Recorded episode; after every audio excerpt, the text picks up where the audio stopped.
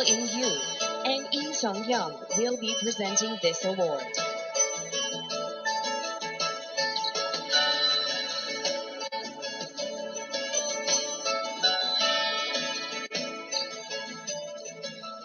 네, 안녕하세요. 서인국입니다.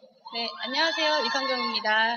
네, 어, 이성경 씨는 해외 드라마를 좀 많이 보시는 편이에요? 어, 네, 요즘에는 워낙 볼 수 있는 채널들이 많잖아요. 근데 전 여기 와서 굉장히 깜짝 놀랐던 게 제가 외국 드라마에서 보던 뵀던 분들이 여기 다 와 계신 거예요. 네, 맞아요. 저도 지금, 어, 객석에서 눈을 뗄 수가 없는데요. 음, 이렇게 매력적인 배우들을 발견할 수 있다는 것이 해외 드라마를 보는 큰 재미 중 하나인 것 같습니다. 네, 오늘 저희가 시상할 상이 바로 새롭게 떠오르는 아시아의 배우들을 위한 건데요. 그럼 발표해 주시죠. 네.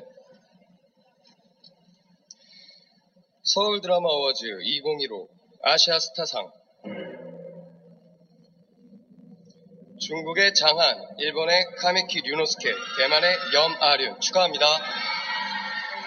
The winners for the Asian Star Prize are Han Zhang from China, Kamiki Yunosuke from Japan, and Ya Lunyan from Taiwan.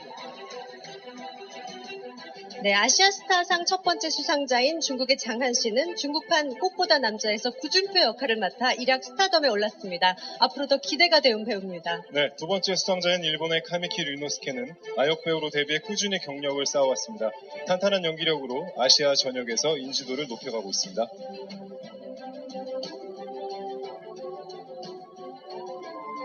네, 마지막 수상자인 대만의 렴 아륜 씨는 가수 겸 배우로 활동하는 만능 엔터테이너입니다. 다시 한번 축하드립니다. 안녕하세요. 저는 요 마른입니다. 한국 친구 안녕하세요. um, I'm really happy to partic- participate this uh, awesome event.